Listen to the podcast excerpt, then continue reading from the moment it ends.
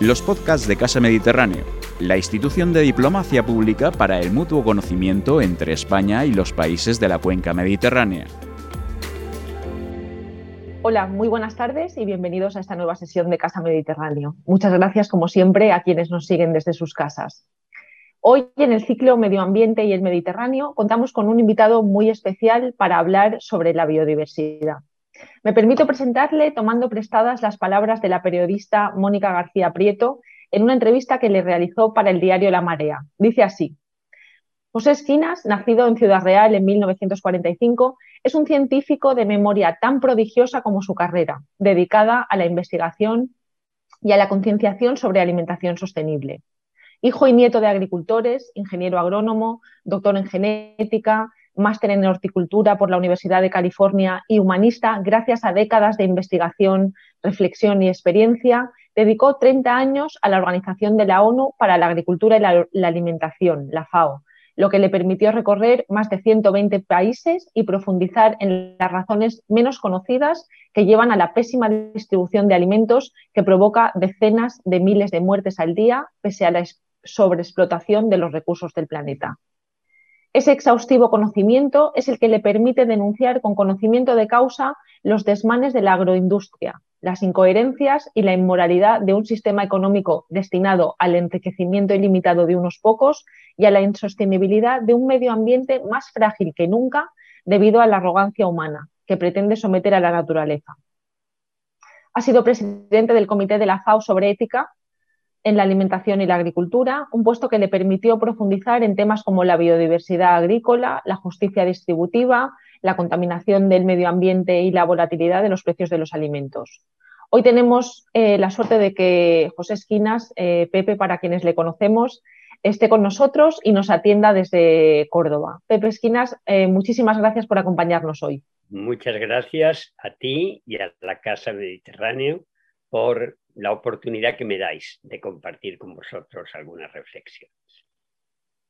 Pues si le parece bien, empezamos. Y es que eh, yo hace unos años eh, y en, otro contexto le pregunté, ¿por qué es tan importante la biodiversidad? Y recuerdo que usted me contestó, porque nos permitirá elegir lo que necesitaremos en el futuro. Entonces me gustaría repetirle esa pregunta ahora. ¿Por qué, qué es la diversidad y por qué es tan importante? Bueno, nos permitirá y nos permite hoy, porque ya estamos en el futuro con respecto a entonces, elegir lo que necesitamos.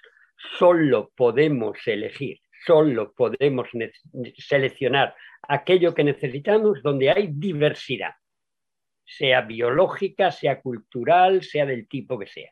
Por eso la biodiversidad y la diversidad en general es esencial para que haya libertad, democracia y la posibilidad de seleccionar lo que necesitamos en tiempos como los de hoy, tan fluidos, tan líquidos, eh, con cambios climáticos, etcétera, más esencial que nunca.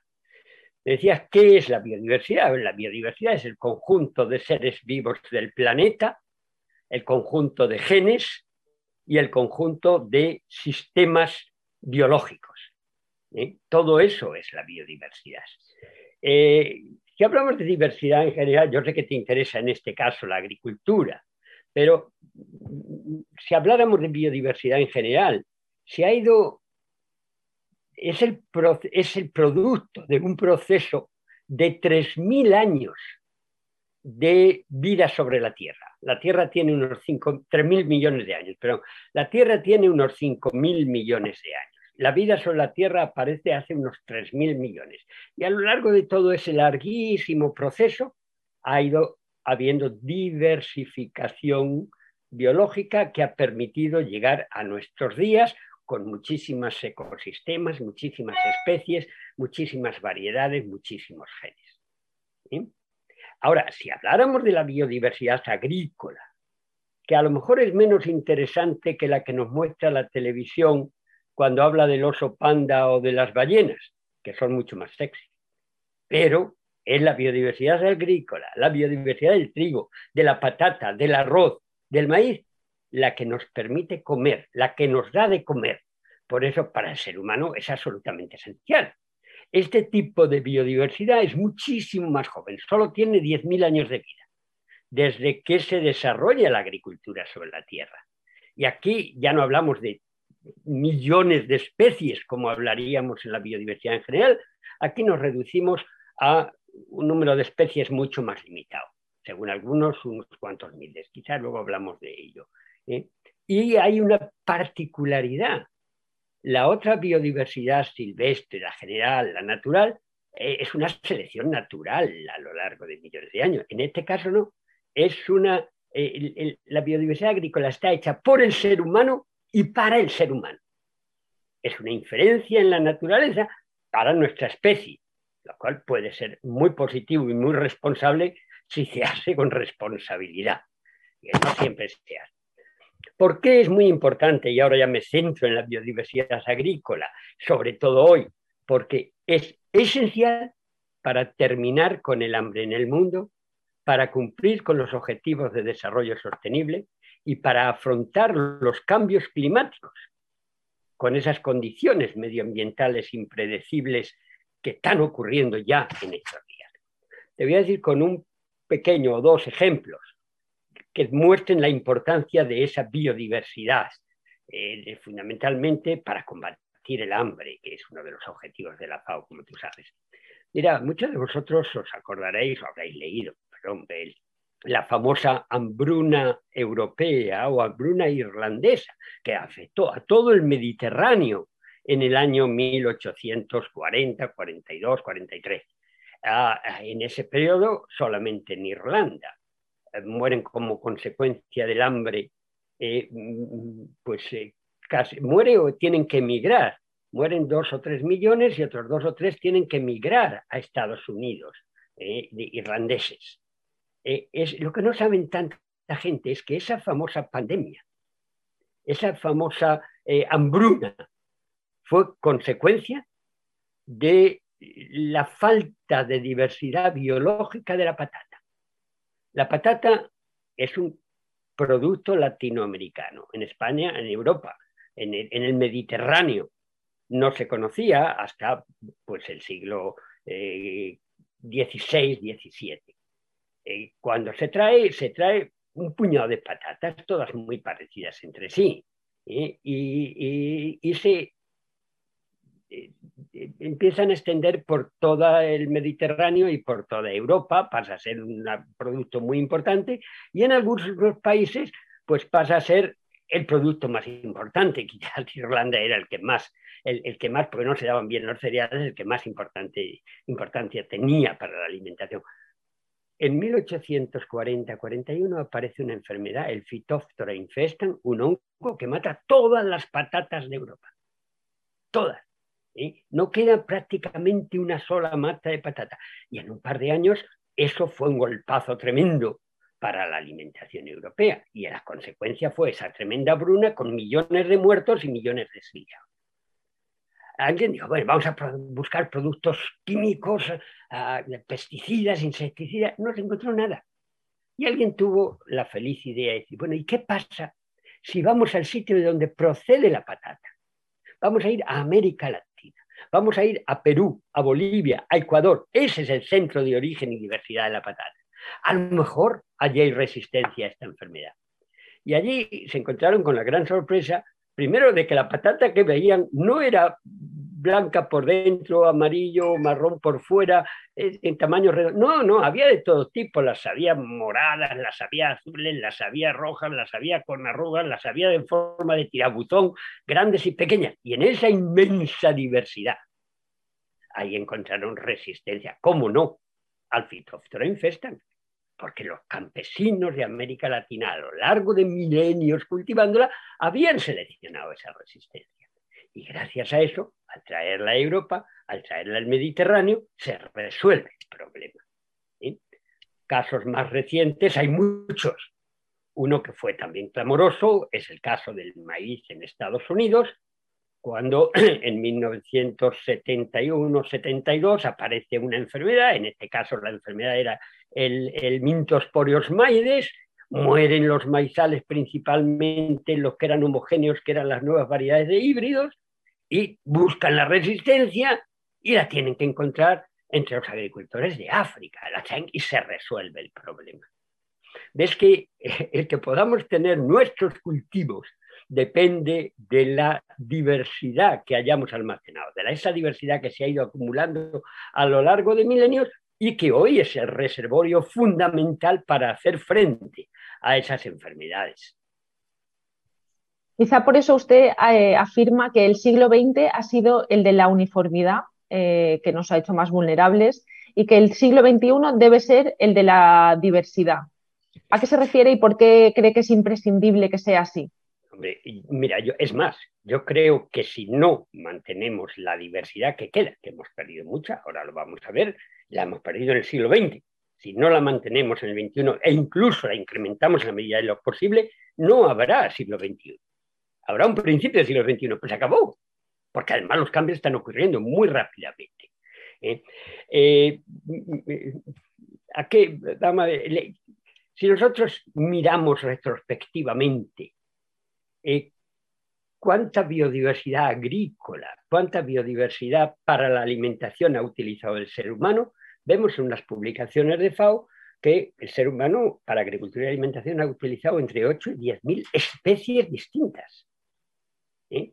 Hoy cultivamos comercialmente no más de 150 y solo cuatro, trigo, arroz, maíz y patata, contribuyen en más del 60% a la alimentación calórica humana. Eso es una barbaridad. Estamos uniformando, estamos uniformizando, estamos teniendo todo homogéneo. Pero si en vez de hablar de especies hablamos de variedades. Yo recuerdo cuando era niño, en el campo, en, casa, eh, prácticamente cada agricultor tenía su variedad de tomate y de pimientos y de patatas. ¿eh? Y mi papá decía, Pepe, guarda las semillas de este tomate que es muy bueno, o de este melón porque se conserva hasta Navidades. Y íbamos guardando la vida, íbamos seleccionando, íbamos manteniendo una diversidad que era nuestra, a veces se cambiaba con el vecino, pero en cada pueblo en el mercado tú encontrabas te diría cientos de variedades distintas y a nivel, a nivel de país o a nivel del mundo, cientos de miles. Eh, ¿Qué ocurre? Pues que a partir de cierto momento, como consecuencia de la aparición de nuevas variedades uniformes y estables, ¿eh? Eh, que aguantan mejor pesticidas, insecticidas, agroquímicos, etc., se, se van sustituyendo las variedades tradicionales por este pequeño grupo de variedades más productivas, en general, no siempre, pero más productivas si se les añade los agroquímicos más productivas si se colectan en una época determinada, más productivas si se hace con maquinaria, eh, en fin, pero mucho más vulnerables. Entonces, a lo largo del siglo XX, hemos perdido más del 90% de la diversidad biológica que existía a principios de siglo para los 20 o 25 cultivos más importantes del mundo. Esa es otra pérdida, en este caso es pérdida de variedades. Pero incluso dentro de la variedad, dentro del cultivar, eh, eh, también hay una, en las, en, las, variedades tradicionales, locales de los agricultores, había una gran diversidad. ¿eh? Yo recuerdo los campos de tomates o de pepinos en casa, en mi pueblo, no eran iguales, cada, cada planta era un poquito distinta de la otra. ¿Eso que permitía? Pues que cuando un año venía más caliente o más frío o más húmedo o menos húmedo, llovía o no llovía, o había una enfermedad u otra, unas plantas aguantaban, otras no, pero había una producción estable. Ahora no, por ley, y esto es grave, porque la ley exige que las variedades para poder cultivarlas, intercambiarlas y venderlas tienen que ser uniformes y estables. Con lo cual, si una planta es susceptible a una enfermedad, al frío o al calor o a la humedad, lo es, y si no lo es, mueren todas, porque todas son idénticas, dentro de esa variedad comercial. Esto también es muy grave en época de cambios climáticos, porque no nos da la resiliencia necesaria para adaptarnos en cada momento. Pero es, triste y grave que sea por ley. O sea, que, la ley, eh, lo que se está haciendo por ley, cuando dices tienen que ser uniformes y estables, es castrando a las semillas de la característica más importante para poder seguir adaptándose a las condiciones medioambientales impredecibles y a las necesidades humanas cambiantes. Entonces, el, hecho es que nuestra agricultura hoy es mucho más vulnerable Y ya no podemos esperar que la variedad del agricultor se adapte a los cambios, sino que tiene que comprar unas nuevas variedades a las casas de semillas de productos comerciales que son las que se las van a vender. ¿eh? Y, entonces el agricultor pierde su autonomía, pierde su independencia y pasa a ser completamente dependiente de la semilla y del paquete de agroquímicos que le van a vender con esa semilla porque va bien para esa semilla. Pero esto está ocurriendo también a otro nivel, que es el, de sistemas agrícolas, sistemas agroecológicos. Eh, hoy hay una especie, un ecosistema agrícola imperante, la agroindustria, a veces más productivo, pero no necesariamente, pero que tiene unas consecuencias medioambientales y de todo tipo muy gordo. Entonces, de nuevo, ahí necesitamos diversidad, no solo biológica, no solo genética, diversidad de ecosistemas, de sistemas agrícolas también. Bueno, esto sobre todo en el siglo entonces en el siglo XX hemos perdido muchísimo, el siglo XXI con los cambios climáticos llamando a la puerta, eh, eh, la capacidad de adaptación es absolutamente necesaria. ¿Quiere eso decir que tenemos que parar el desarrollo? No, no, no, no. Podemos conservar ex situ, en lo que se llaman bancos de germoplasma, o in situ, en los propios campos de los agricultores, promoviendo eso, eh, esa, esa diversidad y eliminando las leyes que tienden a destruirla. Centrémonos ahora, si le parece bien, entonces en la biodiversidad agrícola.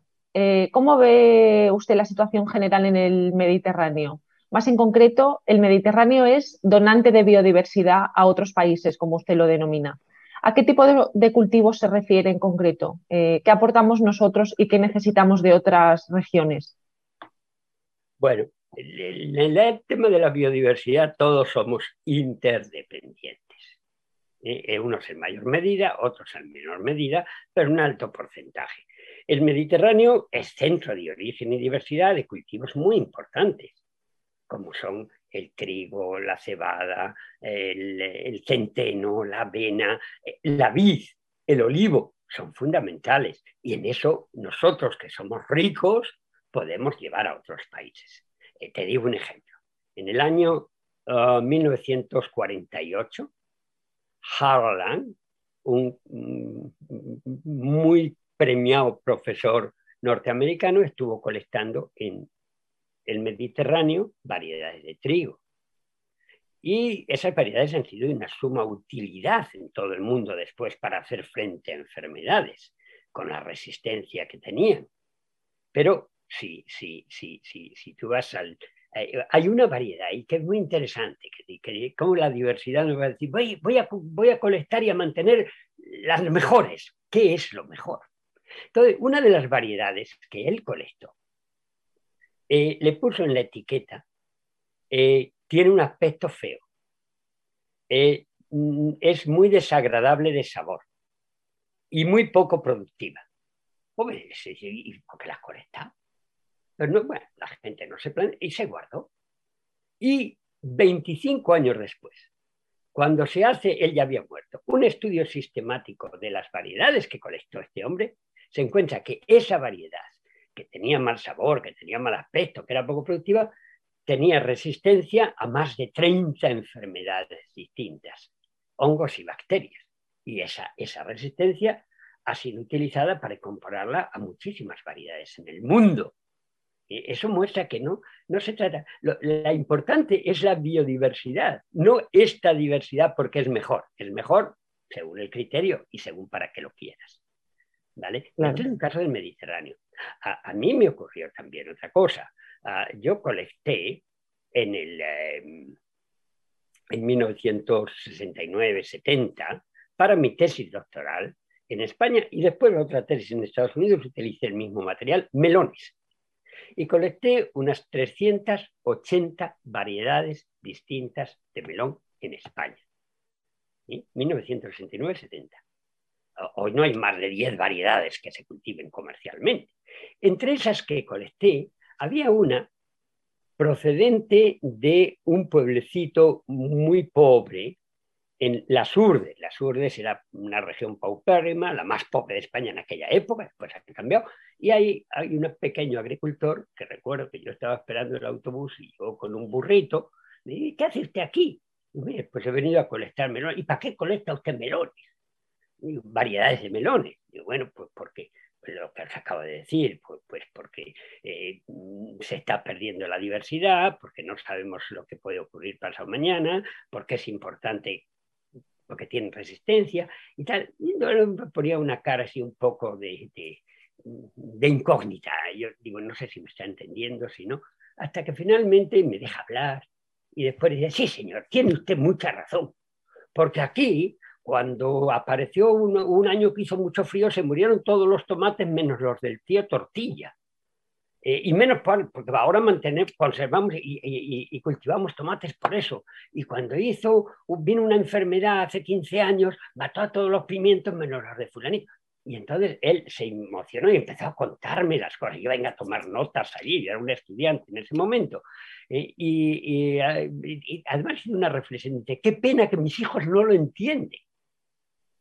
Y bueno, pues seguimos hablando y llegó el autobús en el que yo me tenía que volver. Yo en esa época no tenía coche, era pobre, era estudiante que vivía en una beca y llega el autobús en el que me tengo que volver a Madrid. Y me dice, no, no, usted no se va. Está muy bien, estamos hablando muy a gusto, pues no se va. Es que yo me tengo que ir a Madrid porque estoy allí y tal. Pero se va mañana. No había más que un autobús pero es que el tema es que yo he quedado a cenar con unos amigos, era verdad, y además habíamos quedado en la calle, aquí no había teléfono, imagínate, móviles no existían. Y, y, él se empeñó en que me quedase porque, y entonces me hizo un poquito de chantaje. Dice, mire, yo tengo una variedad de melones que cuando las demás se mueren, la mía no. Si usted quiere que le dé semillas, se tiene que quedar.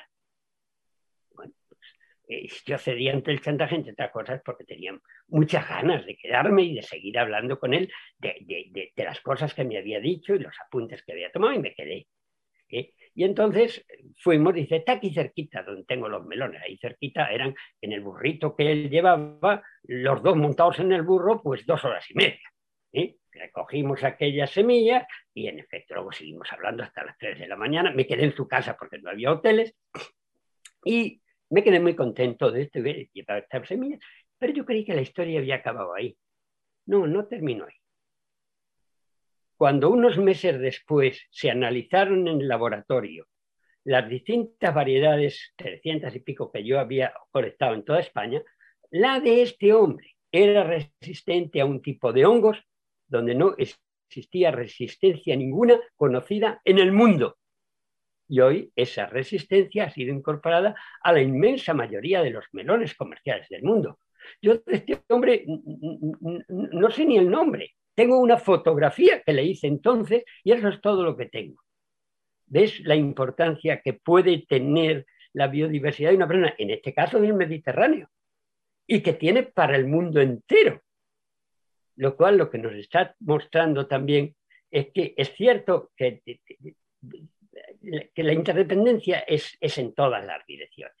Nosotros podemos ofrecer esta diversidad que tenemos en estos cultivos, pero sin embargo somos tremendamente dependientes de los demás, pues en la diversidad de la patata, por ejemplo, que es de la región andina, o del maíz, que también es de la región o del arroz, que es de Asia. Cada vez que tenemos un problema con alguno de estos cultivos, tenemos que ir a ese lugar para encontrar la resistencia o el contenido en proteínas, o el contenido en vitaminas, o, lo, que busquemos y, encontrar esa diversidad. Entonces, de ahí nace esa idea de que somos dependientes y además somos donantes, somos las dos cosas. Y esta dependencia crece muchísimo más en tiempos de cambio climático. Fíjate que hay un estudio hecho por el panel de expertos de alto nivel de cambios climáticos que dice que dentro de unas décadas en el Mediterráneo quizá no vamos a poder cultivar ni vid ni olivo, que pasarían a ser cultivos de Centro Europa. ¿Eh? Si, las predicciones sobre el cambio climático siguen el ritmo que siguen. Y sin embargo, nosotros, ¿qué necesitaríamos? Nuevos cultivos, ¿Eh? justamente esos marginados de los que hablábamos antes y muchos de ellos de origen tropical o subtropical. ¿Eh? por esto esta independencia es muy, muy grande. Eh, en ese sentido, señor Esquinas, usted afirma que la cooperación internacional es fundamental. ¿Por qué es tan importante tener en cuenta esta interdependencia que usted mencionaba? Eh, mira, vamos a cuantificar un poquito. La pérdida a nivel mundial de diversidad biológica agrícola para los cultivos más importantes es de un 85-90%. Pero si vamos al Mediterráneo, eh, la pérdida media es de un 83%. Hay países que dependen mucho de otros, como es el caso de el que más alta dependencia tiene es eh, Malta, con un 95% y el que menor es Turquía, con un 32-33%. Pero la inmensa mayoría están por el orden del 80% de dependencia. Claro, eso hace que si yo dependo de otros países, este tema ya no es técnico, no es la pérdida de, es la necesidad de poder tener acceso a la diversidad que tiene otro país. Y este es un problema político. Es por eso por lo que la cooperación internacional en esta materia no es una opción, es una absoluta necesidad imperiosa. Si queremos seguir manteniendo nuestra propia agricultura de mi país para hacer frente a sus problemas, tengo que ir a esos otros países. No es entonces sorprendente que Naciones Unidas tome cartas en el asunto.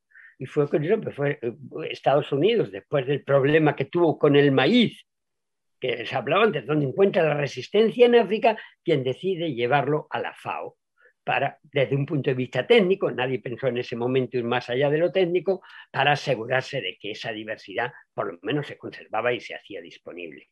Y bueno, pues a partir de ahí la FAO crea una serie de comisiones de expertos, conferencia técnica internacional, se, ve, se decide que hay que colectar antes de que se pierda esa diversidad como tesoro necesario para las generaciones siguientes en, determinadas zonas del mundo y se ponen en marcha programas.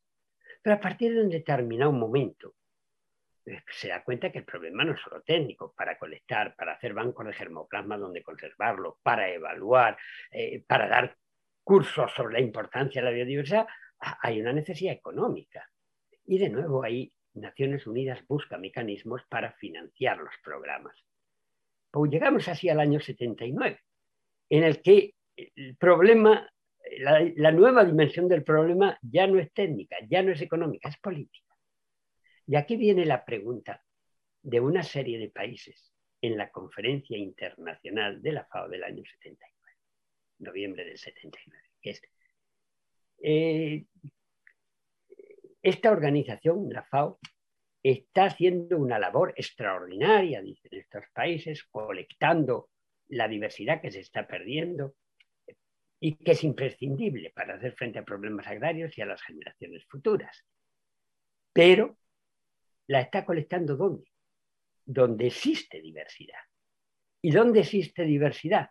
En las zonas tropicales y subtropicales es donde más hay, incluido en este caso el Mediterráneo, eh, llegando hasta el Mediterráneo, si queréis, eh, para conservarla en bancos de germoplasma eh, que a su vez van a permitir que sigamos utilizando esa diversidad. Pero ¿dónde están los bancos de germoplasma? En los países más ricos, porque en ese momento era muy caro. Entonces, ¿qué está ocurriendo? Se está cogiendo diversidad entre los países más humildes, se está llevando a los bancos de germoplasma de los países más ricos. La pregunta que hacen estos países en la FAO fue política. ¿A quién pertenece esa diversidad? ¿Al país donde se colectó? ¿Al país que la conserva?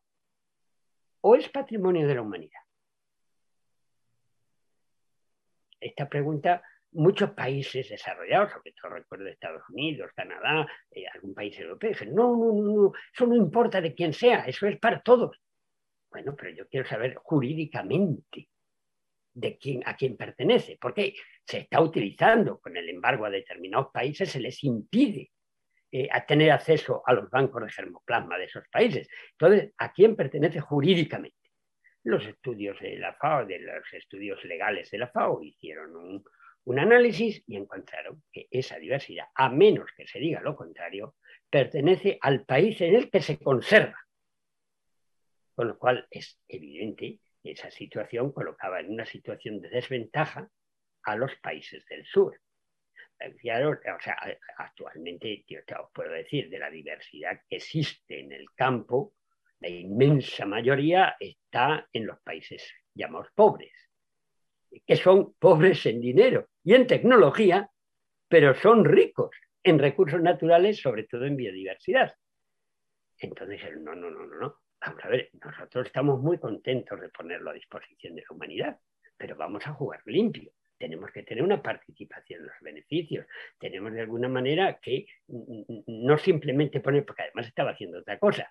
Cuando usando esa biodiversidad, cuando usando la resistencia eh, a enfermedades o al frío o al calor que existía en esa diversidad, se creaba una nueva variedad, el país que la creaba la patentaba reclamaba derechos de propiedad intelectual. Y el país donde a lo mejor se había colectado la diversidad inicial tenía que pagar royalties para el uso de esa nueva variedad. Claro, esto no era, no era aceptable. Todo esto provoca una, algunos dicen politización del tema, no, el tema era esencialmente político, el problema era político. Lo que pasa es que se pone de relieve y entonces se decide que es imprescindible establecer un sistema jurídico que garantice el acceso y la distribución de beneficios a esos recursos. Primero se hace un acuerdo en el que algunos países, eh, principalmente de Norteamérica, se oponen, Japón también, que era el compromiso internacional de recursos citogenéticos, no era vinculante, y ahí se considera que esas semillas son patrimonio de la humanidad y de libre disponibilidad para todos. Pero claro, de libre disponibilidad, tanto las semillas más comerciales como las menos. Entonces ahí hay mucho conflicto y sobre todo no era vinculante. Más adelante, y ya en otro foro, se, se, negocia el convenio de diversidad biológica agrícola por el PENUMA y en efecto aquel ya sí era vinculante, pero no se, no, no se adaptaba a las necesidades del campo, a las necesidades de la agricultura. Eh, el, convenio de diversidad biológica era esencialmente una especie de paraguas jurídico para acuerdos bilaterales entre países.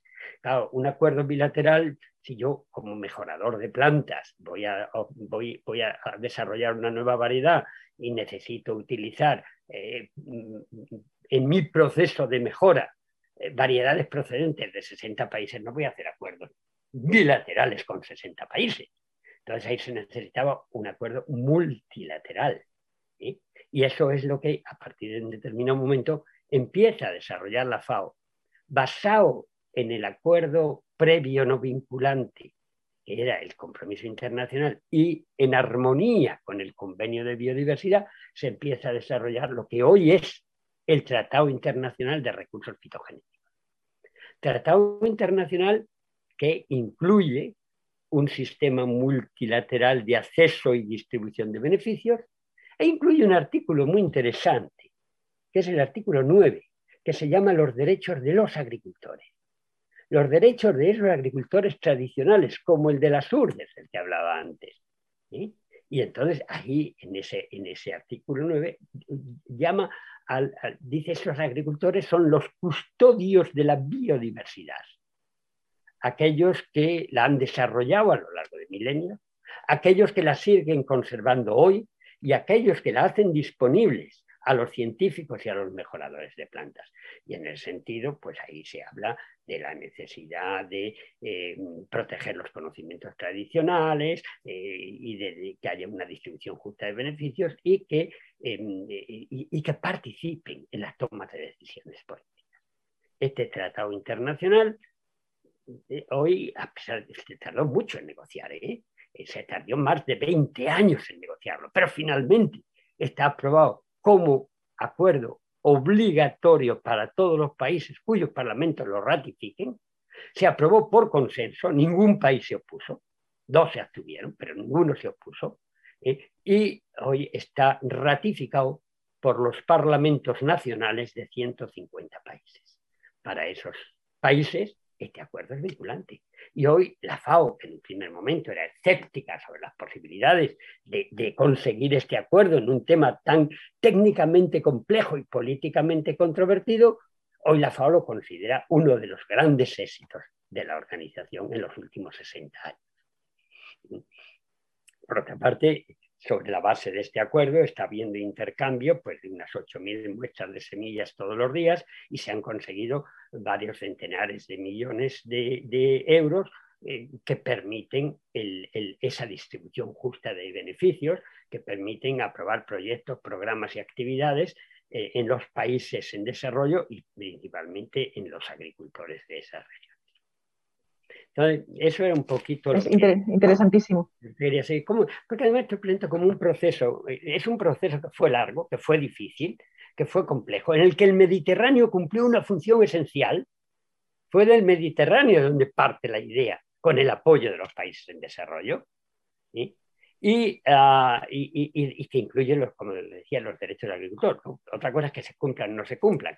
Pero esto ahora está siendo, este sistema, este multilateralismo, hoy más importante que nunca, pero e, ese, ese sistema está siendo copiado en otros acuerdos internacionales para otros recursos naturales que ya no son los recursos genéticos solamente.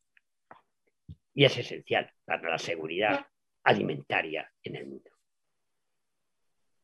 Pasando ahora a, una cuestión un poco más eh, específica, ¿qué cree, eh, señor Esquinas, que está fallando en nuestro sistema? ¿no? Que, como usted dice, destruye los recursos naturales sobre los que basa su propio desarrollo.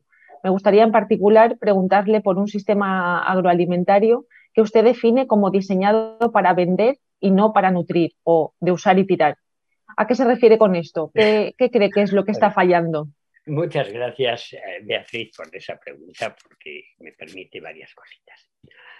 Acá hemos hablado de, los, de las semillas o los, la biodiversidad agrícola como esa materia prima necesaria para la producción de alimentos.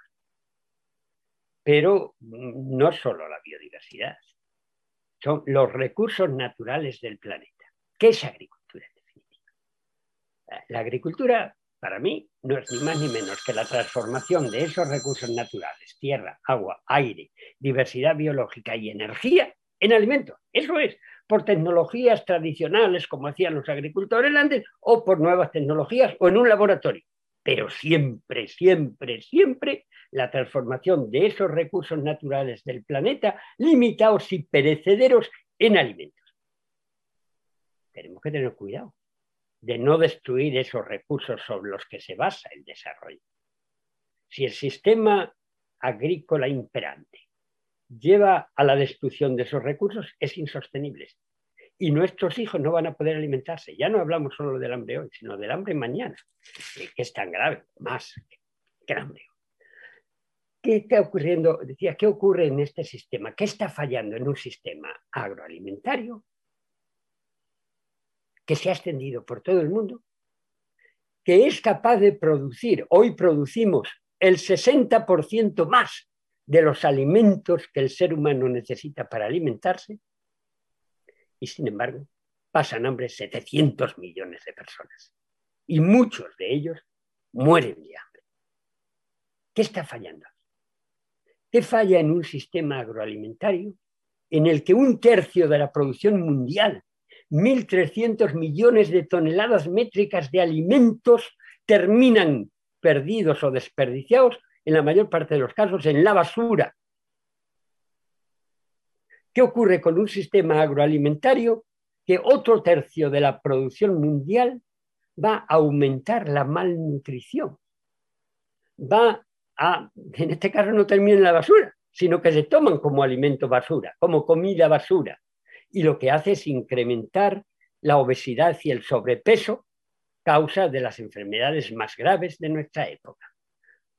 Si os hablaba antes de 700 millones de hambrientos, pero es que son 1.600 millones el número de personas obesas y con sobrepeso. Fijaros, hasta el año 2005 los hambrientos eran superiores, había más que personas obesas y sobrepeso. En el 2005 se igualan. Y hoy más del doble de obesos y sobrepeso que de hambrientos.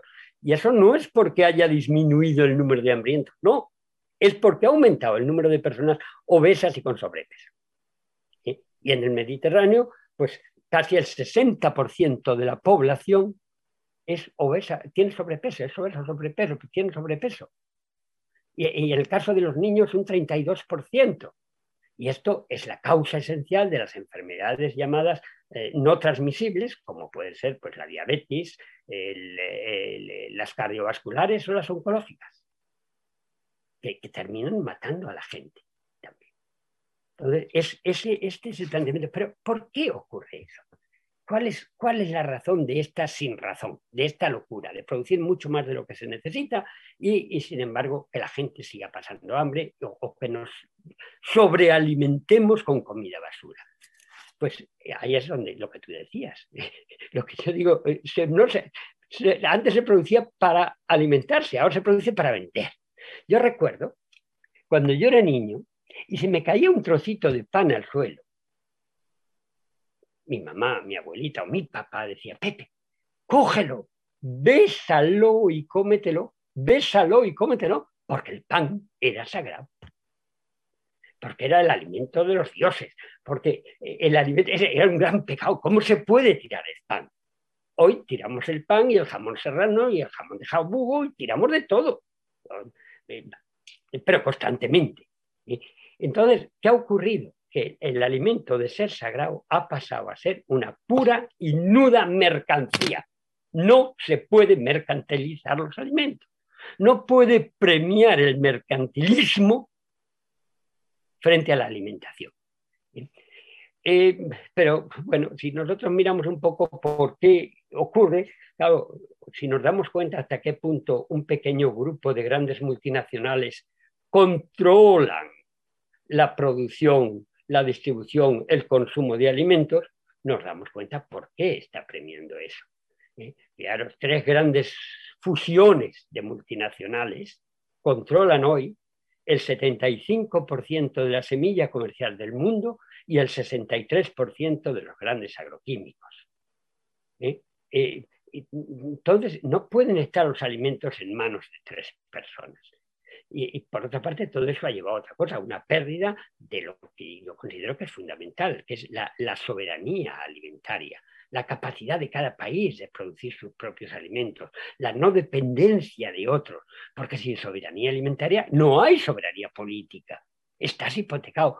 Kissinger, que fue secretario de Estado en Estados Unidos, que es una persona muy inteligente, no tan bueno como inteligente, en mi opinión, deja mucho que desear, pero sumamente inteligente, tiene una frase que a mí me parece muy ilustrativa. Él dice, quien controla el petróleo controla los gobiernos, pero quien controla los alimentos controla a los pueblos. No podemos depender de un pequeño grupo de grandes multinacionales para alimentar a nuestros pueblos sin que perdamos esa capacidad política, esa soberanía política que todos los países necesitan. No se está produciendo para alimentar, se está produciendo para vender, no importa que el alimento termine en la basura o termine provocando enfermedades, porque ese no es el objetivo. ¿Y qué responsabilidad y qué impacto tiene, eh, Pepe, en el medio ambiente este sistema al que usted se refiere, ¿no? mercantilizado, globalizado, homogéneo? Eh, y luego, por otra parte, ¿cree que podemos permitirnos, como usted estaba diciendo, moral y económicamente, ¿no? Eh, la cantidad de comida que se tira a la basura cada día? yo creo que no, y en efecto, el, impacto, el impacto que tiene nuestra alimentación con los muertos y, los sobre, y, la gente obesa y con sobrepeso está claro, es en esta generación. El impacto en el medio ambiente va a afectar a las generaciones. Mira, cojamos el tema del cambio climático. El panel de expertos de alto nivel del cambio climático ha cuantificado ese impacto y dice que 11.000 millones de toneladas métricas de gases de efecto invernadero son vertidas a la atmósfera por este sistema agroalimentario. Estamos hablando del 29% de los gases de efecto invernadero totales que se, que se, que se vierten a la atmósfera, más que los coches. Eso es insostenible. Vamos antes te decía que se tiran a la basura una tercera para, vamos, se tiran, se pierden y se desperdician. Parte de ellos, al menos en los países desarrollados, van a la basura, una tercera parte de la producción mundial. Eh, que hablaba de que esos son 1.300 millones de toneladas métricas de alimentos a nivel mundial. A nivel Europa y Mediterráneo son unos 89 millones de toneladas métricas al año.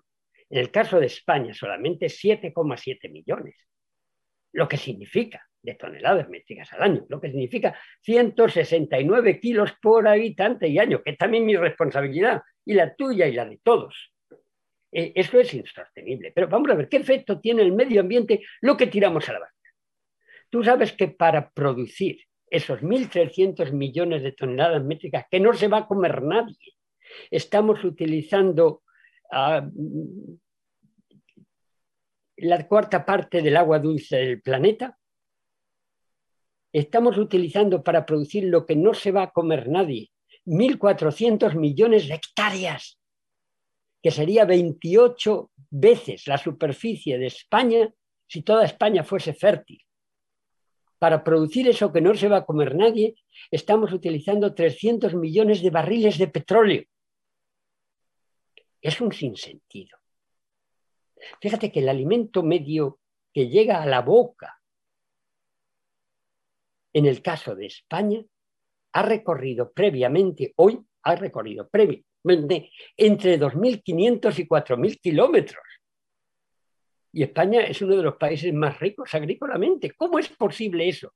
Mira, yo recuerdo hace unos años, y esto, esto es sumamente ilustrativo, dos grandes camiones chocan en Portbou, en la frontera entre España y Francia.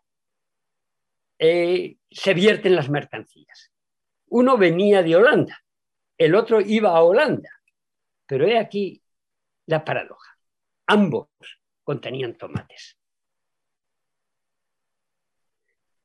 Comentaba con un amigo mío, eh, economista, que eso, desde el punto de vista económico, es una barbaridad. Y él me dijo, no, no, Pepe, eso no es una barbaridad, eso es muy bueno. Cuanto más se vende y más se compra, más sube el PIB. Producto Interno Bruto. Yo no me lo creí mucho, pero luego indagó, sí, es verdad, sube el PIB. Entonces, ¿qué medida de desarrollo estamos teniendo? ¿Cómo es posible que midamos el desarrollo en cuánto se vende y cuánto se compra? No nos está midiendo un crecimiento económico ficticio, mercantilista, y no el verdadero bienestar de las personas. Bueno, pues en esa situación, en esa tesitura que como ves tiene las raíces muy profundas, es, es donde estamos en estos momentos. Estamos de alguna manera con esto hipotecando el futuro. Ah, hay una frase, un, proverbio africano que dice, del norte de África, del Mediterráneo también, que dice que los recursos naturales del planeta, tierra, agua, aire, diversidad biológica, no nos pertenecen, los tenemos en préstamo de nuestros hijos. Estamos traicionando a nuestros hijos, estamos robando a nuestros hijos cuando no estamos manteniendo, no estamos permitiendo que sea sostenible esa, esa producción. La solución donde está es la producción local. ¿Se necesita producir más a nivel mundial cuando producimos el 60% más de lo que necesita la humanidad para alimentarse? No.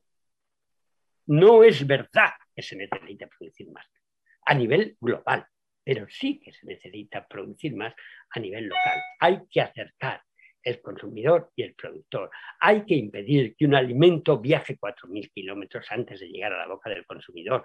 Vamos a ahorrar mucha energía, vamos a ahorrar muchas cosas, pero además vamos a dar trabajo al que está al lado. Por eso es imprescindible el reajustar estos sistemas. Claro, alguien me podrá decir, bueno, pero es que entonces, si se hace así, ¿vamos a ser capaces de producir suficiente para alimentar a la humanidad? Pues yo os digo una cosa.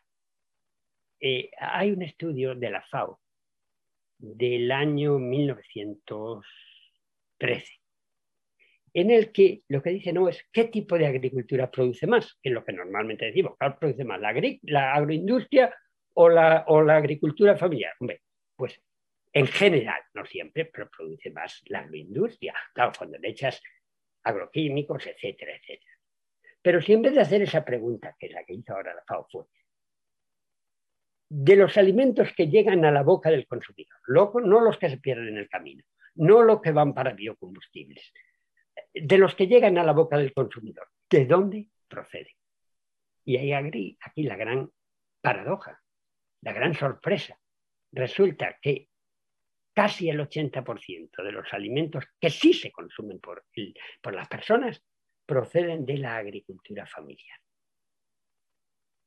Por eso no es de extrañar que en el año 2014 Naciones Unidas lo declararon el Año Internacional de la Agricultura Familiar, porque esa agricultura familiar es la que alimenta al mundo hoy. Eh, y, la cosa fue también, desde ese punto de vista, que en el año 2019, hace dos años, se decretó también Naciones Unidas, establece la década internacional de agricultura familiar, que va hasta el 2028. Ahora estamos en esa década internacional. Entonces, esa es la situación. Es necesario. Eso quiere decir que no tiene que haber modernización de la agricultura, que hay que hacer... No, no, no. Toda la técnica, toda la ciencia, todos los grandes avances hay que aplicarlos a nivel local a ese tipo de agricultura. La mejora genética, claro que sí, pero no unas pocas variedades para el mundo entero, sino local, en la medida de lo posible participativa. Ahora, cuando tú hablas de agricultura familiar, del pequeño agricultor, pues te, dice, es que no es rentable, no es rentable la agricultura, lo cual es verdad. Pero ¿qué está ocurriendo aquí de nuevo? Es muy interesante. Hay un estudio que hace la FAO hace unos años y uno mucho más reciente del grupo ETC de investigación de Canadá, está mostrando un poco lo que es la causa de esa no rentabilidad de la agricultura. En este estudio lo que este, este grupito este se muestra es que por cada euro que yo pago en el mercado por comprar un producto del agrobusiness que ha viajado por todas partes y que se ha producido en monocultivo y totalmente mecanizado, por cada euro que yo pago, la sociedad, vosotros y yo, a través de nuestros impuestos, estamos pagando dos euros más para paliar los efectos negativos sobre el medio ambiente y sobre la salud humana. Entonces, yo me pregunto, ¿cuál es el precio real? ¿Cuál es el valor real de ese el precio de, ese producto? Pues debería de ser uno más dos, tres. Son tres euros, pero yo pago uno. Esos otros dos van eh, porque me cargan a mí un daño que yo no he hecho. Y, lo pago a través de los impuestos. ¿Qué es lo que estoy haciendo con eso? Estoy subvencionando de forma encubierta al agrobusiness. Claro, si ese producto, el que contamina, paga. Si los monocultivos son emisores de gases de efecto invernadero. La agroecología es absorbe los gases de efecto invernadero. Eh, por decir algo, pero muchas más cosas, en la toxicidad, etc. Si, si esas que se llaman externalidades negativas fuesen incluidas en el precio, la agricultura familiar y el pequeño agricultor y la agricultura de cercanía serían rentables. Pero si esa agricultura de cercanía es rentable, si reconocemos que agricultura, agricultura, la cultura del agro, es mucho más que producir alimentos. No solo produce alimentos, también mantiene el paisaje, conserva los recursos naturales del planeta, reduce las gases de efecto invernadero, permite el desarrollo rural, conserva la biodiversidad y todo eso en beneficio del mundo entero. Pero todo eso no se cotiza en el mercado. Lo único que se cotiza es el kilo de alimentos entonces es una competencia desleal. Si no fuese así, si todo el que contamina paga, si de alguna manera estableciésemos así todos los, sistemas agrícolas posibles, incluido naturalmente el agrobusiness y el agroindustrial, como uno más, pero sin privilegios. Si esto se hiciese así, la agricultura familiar y el pequeño agricultor podrían ser sumamente rentables. Y por otra parte, se evitarían muchos de los problemas que tenemos hoy y sobre todo no habría el empobrecimiento rural, puesto que el campo está contribuyendo a la vida en la ciudad con el aire, con el agua, con muchísimas cosas que no se cotizan, y por lo tanto terminaba el éxodo rural. E, ¿Entiendes? Muchos de los problemas del campo vacío del que hablamos se resolverían si el campo tuviese el lugar que le corresponde en la economía y en la ecología mundial. Bueno, podríamos seguir así, pero me he extendido un poquito demasiado. Pues interesantísimas reflexiones, señor Esquinas. Eh, ahora, me gustaría ahora preguntarle, eh, porque por supuesto no podemos obviar el contexto en el que nos encontramos de pandemia por COVID-19, eh, aunque usted afirma que la verdadera pandemia es que entre 30.000 y 40.000 personas mueran de hambre al día. ¿Cómo es posible que permitamos algo así? No, no es que yo afirme, es que es un hecho.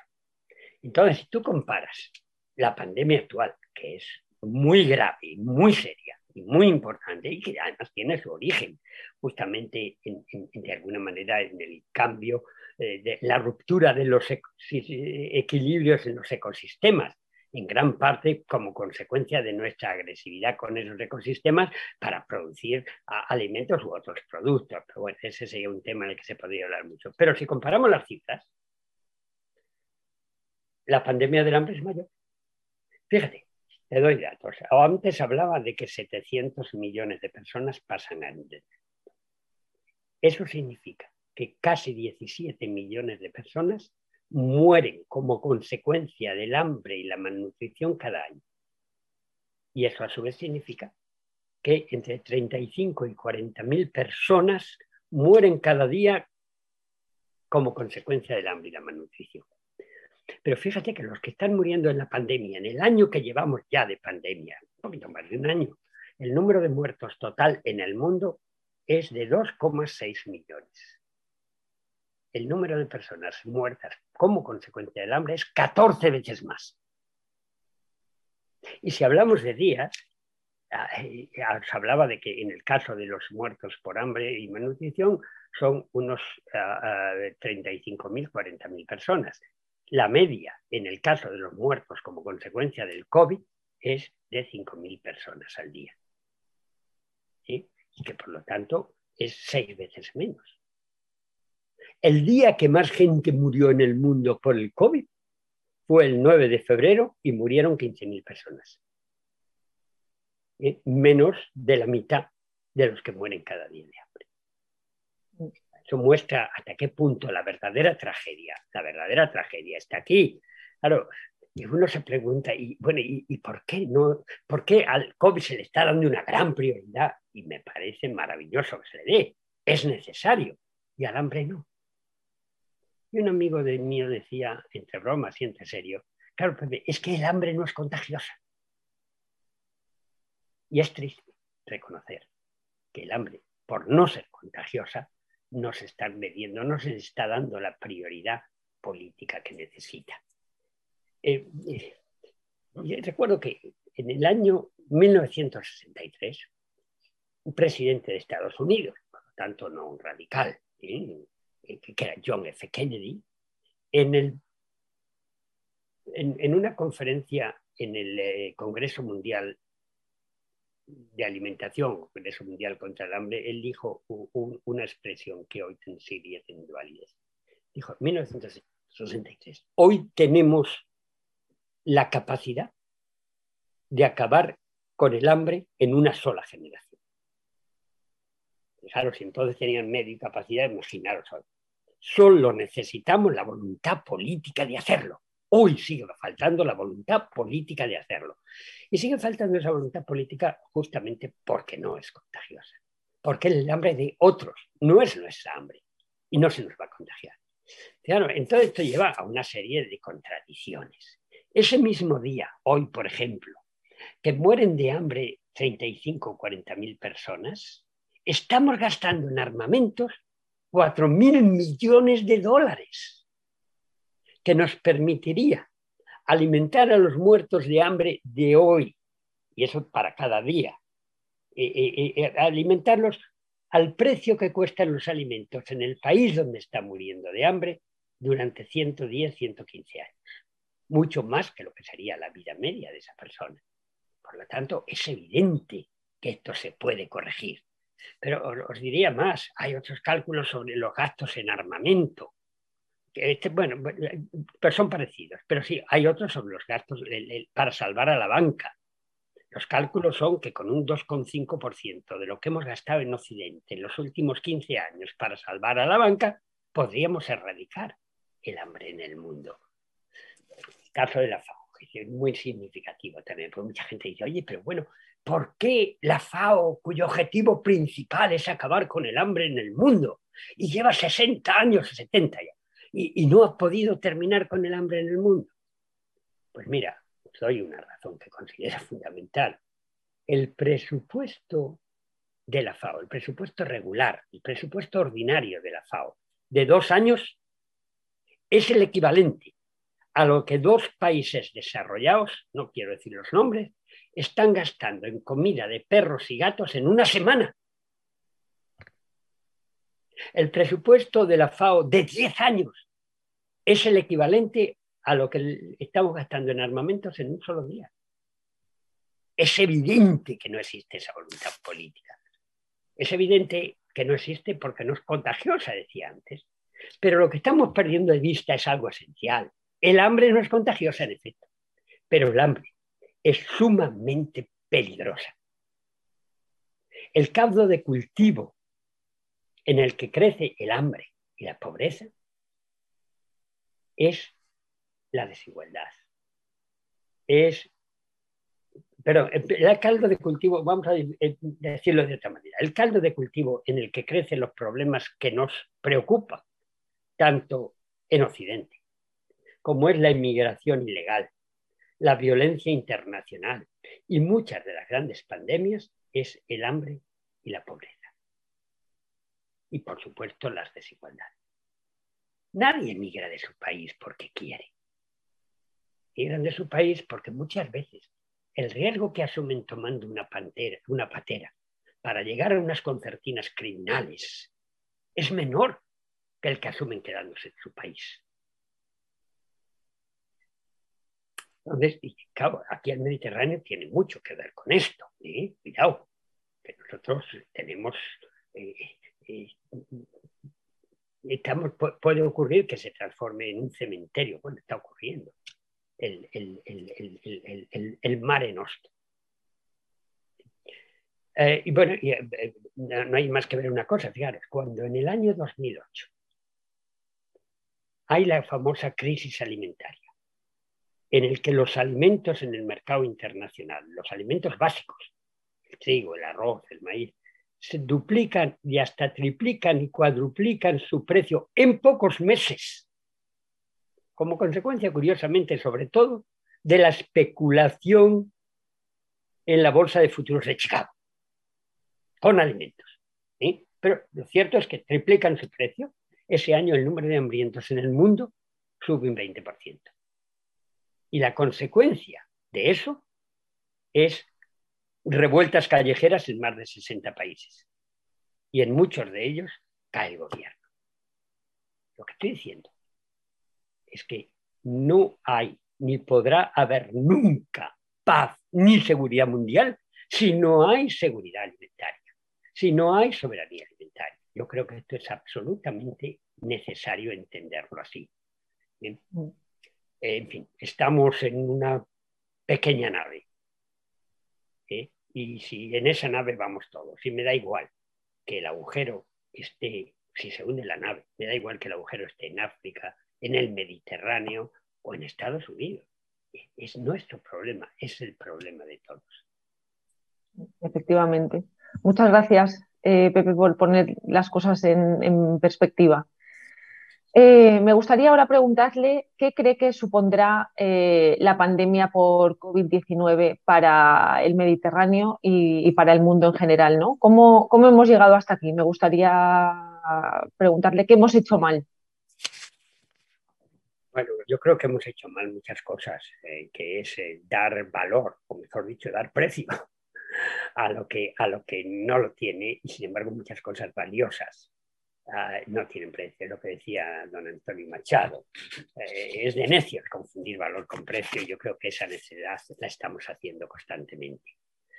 Mira, hablaba antes de que 700 millones de personas hambrientas, pero según estudios del Programa Mundial de Alimentos, su director general, dijo hace unas semanas que el número de hambrientos como consecuencia de la pandemia va a incrementarse en unos 250, 280 millones más.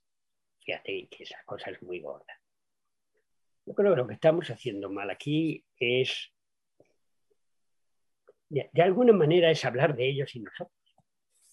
No existe ellos y nosotros. Ah, el, actual mm, jefe de la diplomacia en Europa, el señor Borrell, le oí hace un par de años una frase que me gustó mucho. Él decía, las fronteras ah, no son entre países, no son más que las cicatrices que las luchas, las guerras y los enfrentamientos han dejado sobre la faz de la Tierra. Creo que eso es más verdad que nunca hoy. El virus, la pandemia, no necesita pasaporte para pasar las fronteras. El cambio climático tampoco. Mientras tengamos, decías, ¿qué estamos haciendo mal? Estamos haciendo mal que los conceptos esenciales, esenciales sobre los que basamos nuestro desarrollo están equivocados. ¿Qué es seguridad mundial?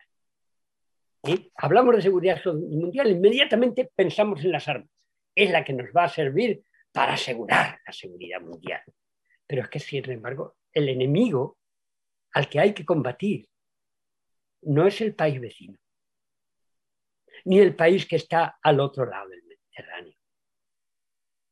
El verdadero enemigo es microscópico es el COVID-19 y viene de fuera. ¿Vamos a matar los virus a cañonazos? No. La verdadera seguridad mundial la dan las vacunas.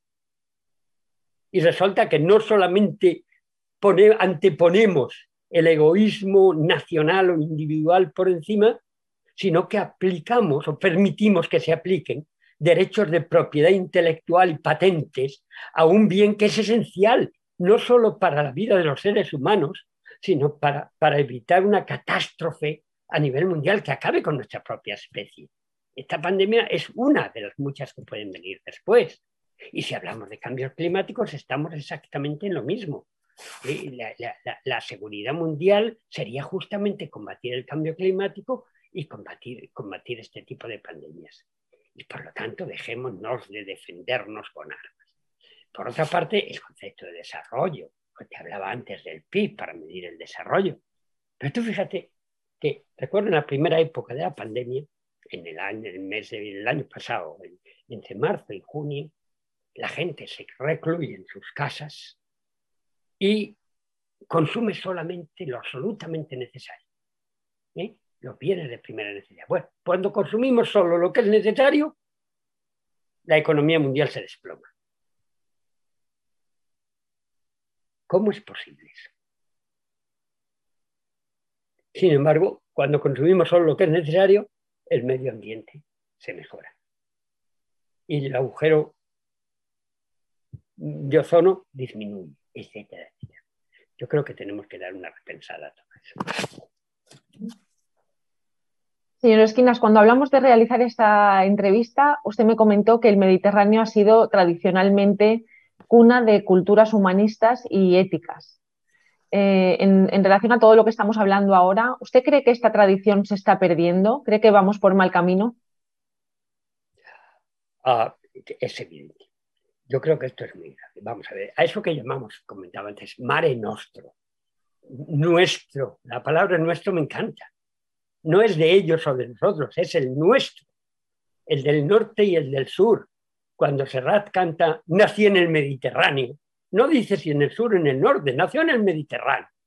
No es una sola cultura del Mediterráneo, son muchas, pero son muchas culturas que se han habido enfrentamientos pero ha sido siempre alianzas a su vez también. Eh, yo creo que es esta casa común milenaria al que llamamos Mediterráneo, está formada, es la cuna de muchas civilizaciones, de muchas culturas, donde hay muchas culturas híbridas, yo diría todas ellas son híbridas. Y eh, las tradiciones son comunes, entre esas tradiciones, una de las que todos los mediterráneos, norte y sur, hemos estado orgullosos, es la hospitalidad. Todo eso en estos momentos está en crisis.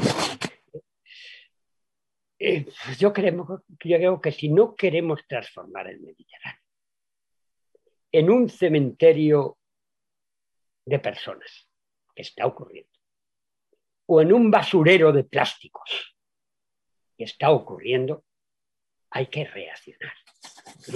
Eh, no puede ocurrir, os hablaba antes de las concertinas criminales en, el, el caso concretamente de, las fronteras con España, pero está ocurriendo también las fronteras con otros. O os hablaría también de que resulta que Turquía por una parte y Grecia por otra se transforman en campos de concentración donde se retienen a los emigrantes. Somos pueblos, somos pueblos hermanos, somos pueblos mediterráneos, somos pueblos con un origen común. Y en un momento en que se necesita más que nunca ser ciudadano del mundo, resulta que vamos a poner fronteras al campo. Me parece una barbaridad. Debemos ser conscientes de que esa casa común que llamamos Mediterráneo, si hay un fuego en la cocina, llámale el sur del Mediterráneo, la cocina, y cerramos la puerta, es absolutamente ridículo. Lo que está en peligro no es la cocina, lo que está en peligro es la casa común, o si hay goteras en la cocina, lo que está en peligro es la casa común.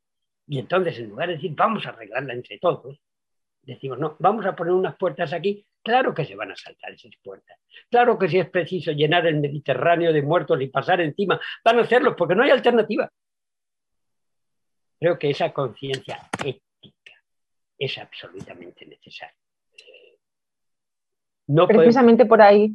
Y nosotros no debemos dejar a nadie atrás, es fundamental, y debemos fomentar las alianzas entre ellas. Mira, la alianza de civilizaciones, ese concepto tan bonito que a nivel mundial es muy bien acogido, que ahora en Naciones Unidas tienes eh, un, una gran eh, armamento, que actualmente el presidente es eh, Miguel Ángel Moratino, el ministro de Asuntos Exteriores de España, y, es, un concepto que cada vez es más necesario, nace ¿dónde? En el Mediterráneo. Fue un acuerdo entre Turquía y España. La alternativa a la alianza de civilizaciones es la confrontación entre, entre, entre civilizaciones y eso no es permisible. No más degradación moral, ética y valores.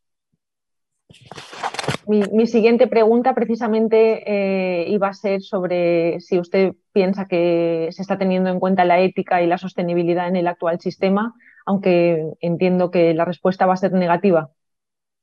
Absolutamente negativa, desgraciadamente. Para mí no existe una crisis agrícola, una crisis económica, una crisis ecológica, una crisis financiera. Existe una única crisis a nivel mundial. Es crisis de ética y de valores. Estamos en un mundo pequeño e interdependiente, globalizado. Y aquí nos salvamos todos o perecemos juntos, como dice Federico Mayor Zaragoza. Eh,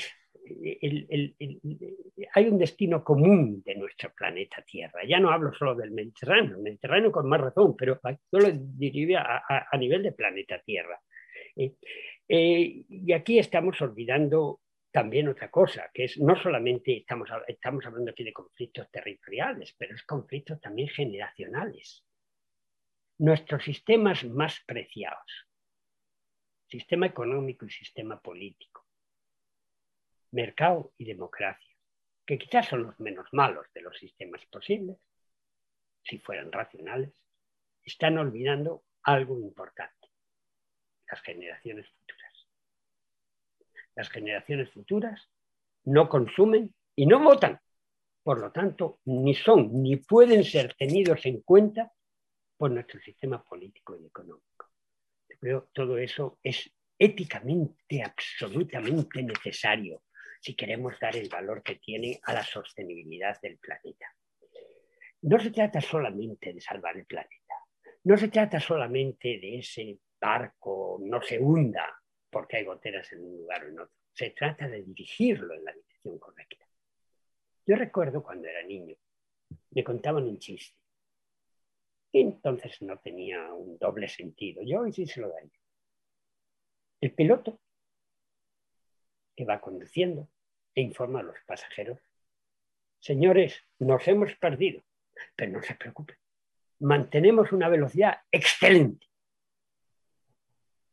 Pues sí, aquí estamos pasajeros del planeta Tierra.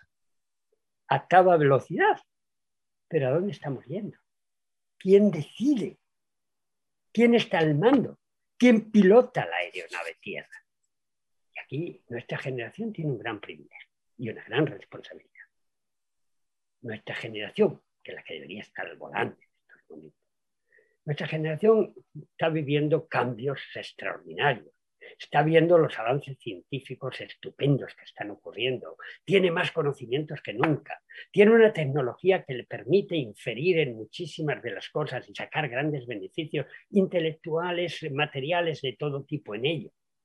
Pero justamente por esa extraordinaria capacidad científica y tecnológica puede poner en peligro los equilibrios del sistema, puede poner en peligro el planeta. Nunca, ninguna otra generación había tenido este problema porque nunca había tenido esta posibilidad, porque había como un sistema de prueba y error, pero cada civilización estaba separada de las otras y si una fracasaba, como todas tarde o temprano han desaparecido, no pasaba nada.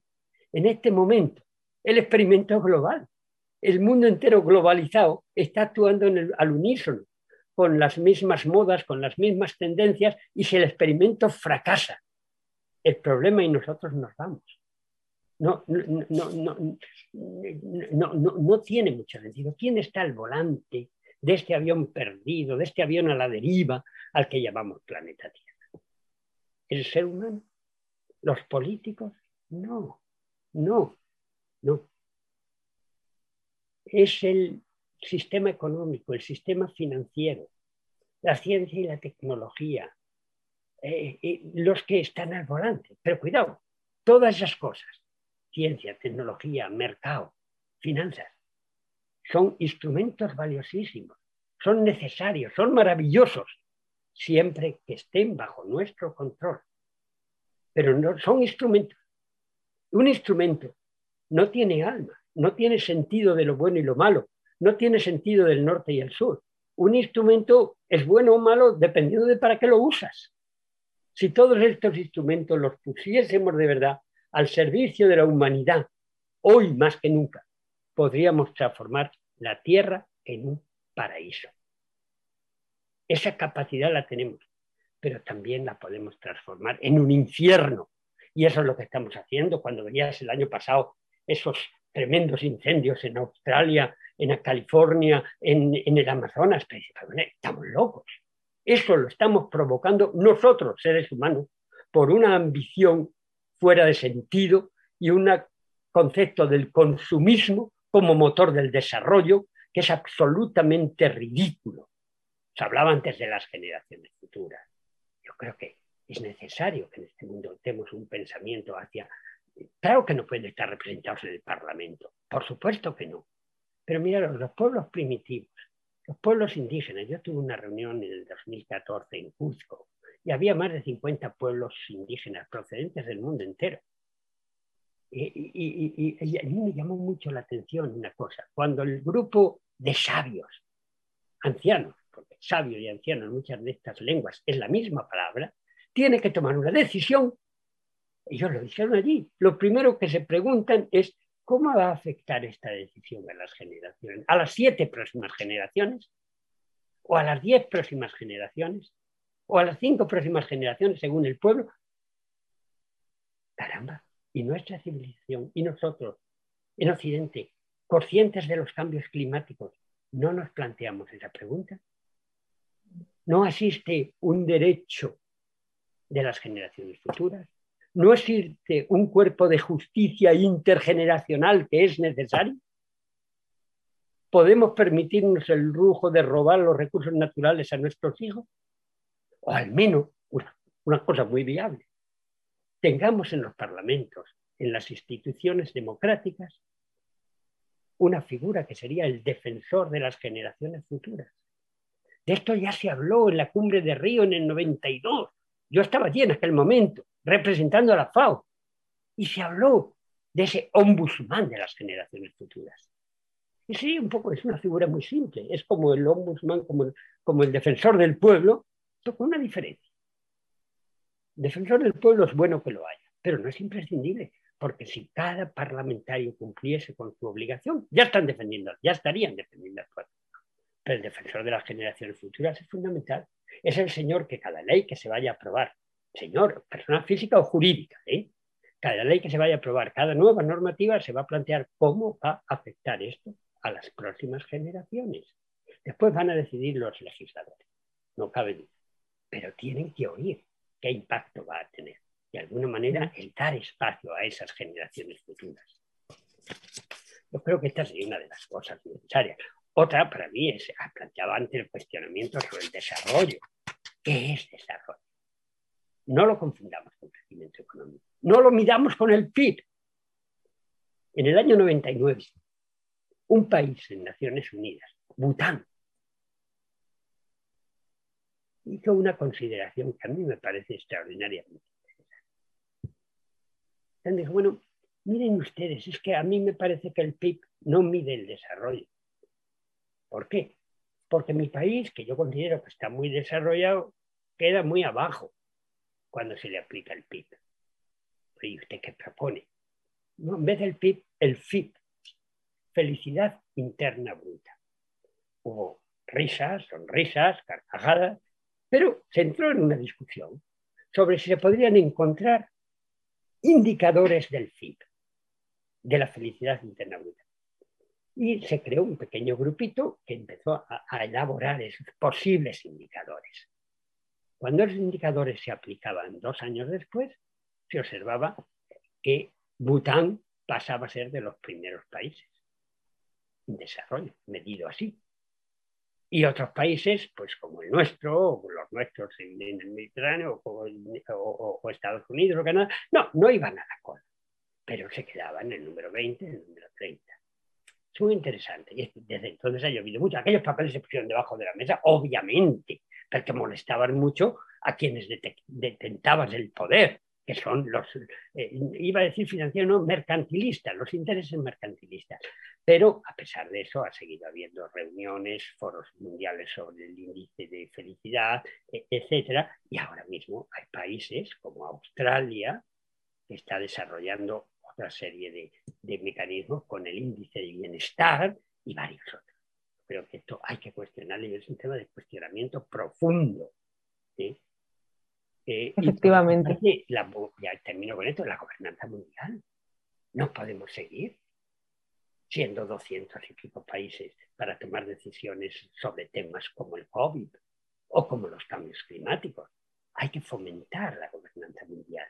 Eso quiere decir que Naciones Unidas no nos no, no. Naciones Unidas es un foro de gobierno. Fijaros, cuando se, cuando se establece Naciones Unidas en el año 45, se empieza la Constitución diciendo, nosotros, era después de la última guerra mundial, nosotros los pueblos del mundo, los pueblos del mundo, hemos decidido unirnos para sustituir las armas, los cañones, por el diálogo. Perfecto. Hoy sigue siendo muy interesante, muy importante, pero no es los pueblos del mundo, es nosotros los gobiernos del mundo. Es un foro intergubernamental necesario pero no suficiente. Creo que debemos dar un pasito más. Y además de Naciones Unidas, además de esa gobernanza mundial, debe incluir un Parlamento mundial, debe incluir un cuerpo de justicia internacional. Eh, no, pero, pero es un poquito la misma idea que eh, la Unión Europea, con todos sus pros y todos sus contras. Existe el foro de gobierno, es de gobiernos, existe un Parlamento Europeo, existe una justicia europea. Hagamos compatible las nacionalidades, la diversidad en ese sentido, con esa especie de gobernanza, no digo gobierno, de gobernanza, sistema de gobernanza mundial. Yo creo que hoy es necesario, porque los problemas con los que nos enfrentamos son fundamentalmente globales. Yo creo que eso debe estar basado, esa, esa gobernanza mundial, por una parte, en cosas en las que ya nos hemos puesto de acuerdo los ODS, los Objetivos de Desarrollo Sostenible. Por otra parte, los derechos humanos, también nos hemos puesto de acuerdo. Son imprescindibles. Pero hay que dar un paso más allá de eso. Yo creo que este sistema de gobernanza mundial, tal como yo lo concibo, debe tener cuatro grandes pilares. Yo le llamo la ruta de la seda. Ese de sostenibilidad tiene que tener un tipo de desarrollo que no destruya los recursos naturales sobre los que se basa, que esa fue la primera definición de sostenibilidad de la señora Brownland en los años 90. Ese de sostenibilidad y de ética. Y de ética. Tener esclavos es sostenible. Se reproducen y todo, fíjate que bien, pero no es ético. Es de ética, de, de diversidad, y no solo la diversidad biológica ni de sistemas agrícolas, por supuesto esa también, pero además diversidad de culturas, diversidad de lenguas, eh, diversidad de tradiciones, eh, diversidad política. Esa diversidad es clave, justamente porque nos hace más capaces de adaptarnos. Decía, dice un poeta indio, Rabindranath Tagore, eh, que mientras que la unidad es siempre deseable, ese sistema de gobernanza mundial, la uniformidad es detestable. No confundamos unidad con uniformidad. Ese es el gran peligro. Para evitar caer en ese peligro, tenemos que fomentar la diversidad en general y A de armonía. ¿Eh? Seda. A de armonía, armonía dentro de, las, de nuestra especie, de las relaciones entre países, elementos de diálogo permanente, armonía entre la especie humana y las especies vivas, plantas y animales, que permiten un planeta en equilibrio y armonía entre todas esas especies vivas y los propios elementos abióticos que permiten mm. dar raíces al sistema. Pues eh, creo que hemos hecho un repaso exhaustivo y muy interesante de grandes temas globales. Me gustaría, si le parece bien, finalizar esta entrevista preguntándole ¿Qué cree que pueden hacer los ciudadanos para cambiar un poco las cosas? ¿no? Pasemos ahora a hablar de posibles soluciones. ¿Cómo podemos hacer para avanzar un, poco hacia un futuro mejor en términos de biodiversidad eh, y, también más allá de la biodiversidad para las generaciones futuras a las que usted se refería? Te agradezco mucho esa pregunta, porque muchísima gente piensa, bueno, pero todo esto de lo que usted habla es que tan lejano, yo no puedo hacer nada. Yo creo que depende en gran parte también. Hay necesidad de acciones políticas, como algunas de las que he dicho, de las cuales nosotros no debemos ser ajenos. Pero esa posibilidad nos queda muy lejos. Pero a nivel personal hay muchas cosas que tenemos, podemos hacer. Mira, antes hablaba de esa cumbre de Río en el año 92. Eh, allí el lema era piensa globalmente y actúa localmente. Creo que eso sigue siendo si hablo de pérdida y desperdicio de alimentos, os hablaba antes de que un tercio de la producción mundial se pierde y se desperdicia. Hablábamos antes de que 169 kilos por habitante y año en España terminan en la basura. Esa es mi responsabilidad personal. Yo no puedo ir al mercado a comprar mucho más de lo que necesito, por si acaso. Y después, como ha caducado, va a la basura. Es más, el 30% de los alimentos que tiramos en España los tiramos en envases sin abrir porque han caducado. No, por Dios. Es una agresión, no solo a los ambientes de hoy, sino sobre todo a los recursos naturales del planeta y a la sostenibilidad. Pues estamos tirando esos recursos que pertenecen a nuestros hijos. Y ahí somos corresponsables. ¿Qué significa todo esto? Cuando digo, significa que aparte de las acciones políticas y no que podemos hacer, tenemos que también tener un cambio personal en nuestros propios corazones, un cambio en las prioridades. Y a ese respecto, yo recuerdo un, cuentecito muy, me gusta mucho, que algunos de vosotros a lo mejor habéis oído, ¿no? el del colibrí. Tenemos que ser colibríes. Colibrí, que hay un gran incendio en la, foresta, en, el bosque. Todos los animales huyen despavoridos porque se está quemando el bosque. Pero hay uno, un colibrí, que mal lago, coge una gotita en su pico, la suelta. Vuelve al lago, coge otra gotita, la suelta. Y así varias veces. Una de esas se encuentra con el elefante que va corriendo, escapando. ¿Pero qué haces, colibrí? No, es que estoy intentando apagar el fuego. Bueno, pero tú estás loco. No puedes. Mira, yo hago mi parte. Yo hago mi parte. Hagamos nuestra parte cada uno de nosotros. Claro, no es suficiente hacer nuestra parte. Tenemos que contribuir también a, otras cosas. Y, desde ese punto de vista, pues yo recuerdo, pero uno dice, pero bueno, ¿qué impacto puedo yo tener en la sociedad? Un amigo me decía una vez, bueno, quien te dice eso es que nunca ha dormido con un mosquito en su habitación. Evidentemente el mosquito no te deja dormir. Fíjate si es pequeñito. De la misma manera, el único animal que hace correr a los toros bravos es el tábano. Está pequeñito. Entonces, eh, lo que se trata es, aparte de hacer cada uno de nosotros lo que esté en nuestras manos, lo que nos corresponde, tenemos que ser mosquitos con aquellos políticos, economistas, con aquellas personas que dirigen la sociedad que no hagan lo que deben hacer. Eh, tenemos que, mm, yo diría más, incluso moscas cojoneras. No podemos dejarlos dormir. Hay que insistir desde el punto de vista. Tenemos además nuestro voto para actuar. No se trata de votar al ideal. El ideal no existe. que ningún partido me representa. Es verdad, pero hay algunos que me representan mucho menos. Esto está por encima de cuestiones de, izquierda o de derecha. Es salvar al mundo. Y para eso, quien tenga esa conciencia es al que votar. O al menos, si no sabemos a quién votar, sabemos contra quién votar. Si es necesario, van a ser aquellos que nos llevan por razones de ambición económica o política a un, abismo. podemos también, desde otro punto de vista, pues eh, actuar como sociedad civil. Hoy Internet nos permite primero tener información de primera mano, no, informa, no necesariamente pasa por los grandes medios de comunicación, a veces desgraciadamente comprados, puede ser horizontal, pero nos permite más. Nos permite asociarnos con unas personas que, conscientes del problema del planeta, están en la otra parte del mundo. Y por lo tanto actuar, ciudadanos del mundo ciudadanos del mundo por encima de cualquier consideración nacionalista, muy orgullosos de nuestro país, pero con la conciencia de la ciudadanía mundial que hoy es absolutamente imprescindible.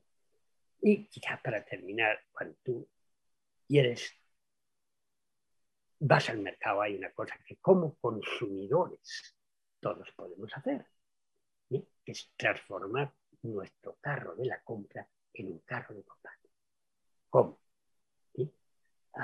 consumir no es un acto inocuo. Cuando yo consumo, es un acto político. Cuando yo consumo esto o aquello, estoy tomando una decisión que va a incentivar a ciertos tipos de producción frente a otros o a desincentivar. Por lo tanto, seamos conscientes de ello. Carlo Petrini, presidente de Sloth Internacional, tiene un bonito libro que es Lo bueno, lo limpio y lo justo. Él dice es que cuando tú vas a comprar a un supermercado, primero debes comprar no más de lo que necesitas. Ya irás al día siguiente o dentro de tres días, pero no más de lo que necesitas. Pero además tienes que hacer que ese producto sea bueno, de calidad, no es suficiente un ecológico, sea bueno. Limpio desde el punto de vista ecológico, que se haya producido sin destruir los recursos naturales sobre los que se basa. Y justo desde el punto de vista social, que se haya producido pagando salarios justos y no utilizando mano de obra infantil, por ejemplo. Yo añadiría siempre que sea posible que sea además local y estacional por lo cual estamos fomentando el comercio de cercanía, que es el que van a afectar nuestra región. Eso no va contra la globalización, pero va a favor de otro concepto muy distinto de globalización, es la globalización basada en lo local, lo que algunos llaman globalización. La globalización entendida, la localización entendida como sumatorio de locales, que por lo tanto permite mantener esa diversidad y adaptación a nuestras condiciones locales con el orgullo de nuestra mm, forma de ser, de nuestro idioma, de nuestras raíces, de nuestra cultura que contribuyen a su vez al desarrollo mundial. Qué bonito. Eh, con esa idea nos, quedamos, si le parece bien, a menos que, quiera añadir algo más. No, quizás deciros como ejemplo de cuánto puede hacer una persona. El, ejemplo de Gandhi para mí es maravilloso. Una sola persona, sin violencia, descalzo, humildemente, consigue cambiar los destinos de su país, la libertad de su país, y consigue además promover esa idea de la, eh, del pacifismo eh, en todos los países del mundo. Y, Gandhi tiene un par de frases que a mí me gustaría mencionar aquí. Eh, por una parte, él dice, la tierra tiene recursos para satisfacer las necesidades de todos, pero no la avaricia de algunos. Y por otra parte, como el colibrí, él dice, sé tú el cambio que esperas ver en el mundo. Bueno, eh, señor Esquinas, ha sido un, verdadero privilegio conversar con usted. Muchísimas gracias por compartir toda su experiencia, todo su conocimiento, todas estas reflexiones con, con quienes nos siguen en Casa Mediterráneo.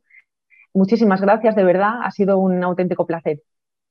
Muchísimas gracias a Beatriz, y a Casa Mediterráneo por haberme lo permitido. Muchas gracias. Y a ustedes les esperamos en la próxima sesión de Casa Mediterráneo. Muchas gracias por estar ahí. Ha escuchado un podcast de Casa Mediterráneo. Para acceder a nuestras actividades y contenidos, le invitamos a visitar nuestra página web y a seguirnos en nuestras redes sociales, YouTube, Instagram, Facebook y Twitter.